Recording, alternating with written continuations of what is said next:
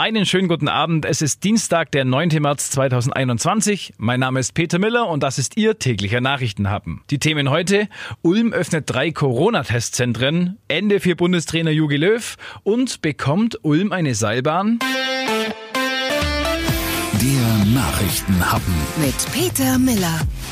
Ulmer Bürgerinnen und Bürger können sich ab morgen kostenlos alle sieben Tage auf das Coronavirus testen lassen. Dazu wird es drei Testzentren geben, die im Auftrag der Stadt von zwei Anbietern betrieben werden. Neben dem Theatro in der Hirschstraße gibt es eine Teststation in Halle 3 der Ulm Messe sowie eine Drive-In-Teststation auf dem Parkplatz des Donaubades in Neu-Ulm. Die Testungen sind für alle kostenlos, die in Ulm gemeldet sind oder die hier arbeiten und einen Berechtigungsschein vom Arbeitgeber vorweisen können. Zum Einsatz kommen sogenannte POC-Antigen-Schnelltests aus der Notreserve des Landes. Bis zu 60.000 dieser Tests stehen vorerst für Ulm zur Verfügung. Wer sich testen lassen will, muss sich vorher anmelden. Ohne Terminvereinbarung gibt es keinen Test, so lautet die Regel.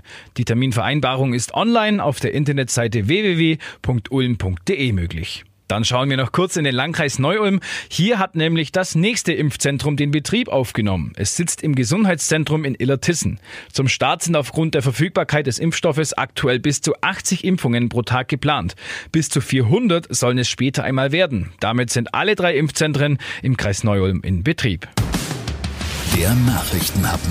Top News aus Deutschland. Eine Ära geht zu Ende. Ich glaube, so kann man das nennen. Jogi Löw hängt den Bundestrainerjob an den Nagel. Er will nach der EM in diesem Sommer aufhören. Der DFB entspricht damit Löws Wunsch nach einer vorzeitigen Auflösung des Vertrags. Löw hatte das Amt nach der WM 2006 übernommen. 2014 feierte er dann mit dem DFB-Team den WM-Titel in Brasilien. Doch seit der WM 2018 in Russland, wo die deutsche Mannschaft ja schon in der Vorrunde scheiterte, war Löw in Kritik geraten. Und zuletzt dann auch noch das 0 zu 6 gegen Spanien im Herbst. Trotzdem gehe er diesen Schritt bewusst, mit vollem Stolz und riesiger Dankbarkeit. Gleichzeitig aber weiterhin mit einer ungebrochenen großen Motivation, was das bevorstehende EM-Turnier angeht. So wurde Löw in der Mitteilung des DFB zitiert. Wer nun seine Nachfolge antreten wird, das ist derzeit noch offen. Der Wunschkandidat Jürgen Klopp, der derzeit ja in Liverpool trainiert, sagte gegenüber Sport 1, dass er kein Interesse am Job des Bundestrainers hätte.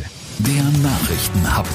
Darüber spricht Schwaben heute. Eine Seilbahn in Ulm oder eine Seilbahn zwischen Ulm und Neu-Ulm, was sich jetzt bisschen nach Spinnerei anhört, das könnte durchaus Wirklichkeit werden, zumindest in Ulm. Dazu Donner 3 FM Nachrichtenchef Harry Kist. Die Weichen scheinen gestellt. Vor zwei Jahren haben beide Städte eine Machbarkeitsstudie in Auftrag gegeben. Jetzt ist das Ergebnis da und das besagt, auf Ulmer Seite mache eine Seilbahn durchaus Sinn, in Neu-Ulm eher nicht. Hier gäbe es zu viele Hindernisse. Die Gondeln müssten über Wohnhäuser fahren oder zu viele Bäume müssten weichen. Deshalb wird die Verwaltung das Thema wohl nicht weiterverfolgen. In Ulm dagegen wäre eine Seilbahn durchaus machbar, zum Beispiel zur Wilhelmsburg hoch. Im Mai will sich der Gemeinderat damit beschäftigen. Die Seilbahn könnte zum Beispiel das Highlight der Landesgartenschau 2030 in Ulm werden. Mal schauen, was sich da noch entwickelt. Das war's dann auch mit Ihrem täglichen Nachrichtenhappen. Wir hören uns morgen wieder und damit ciao.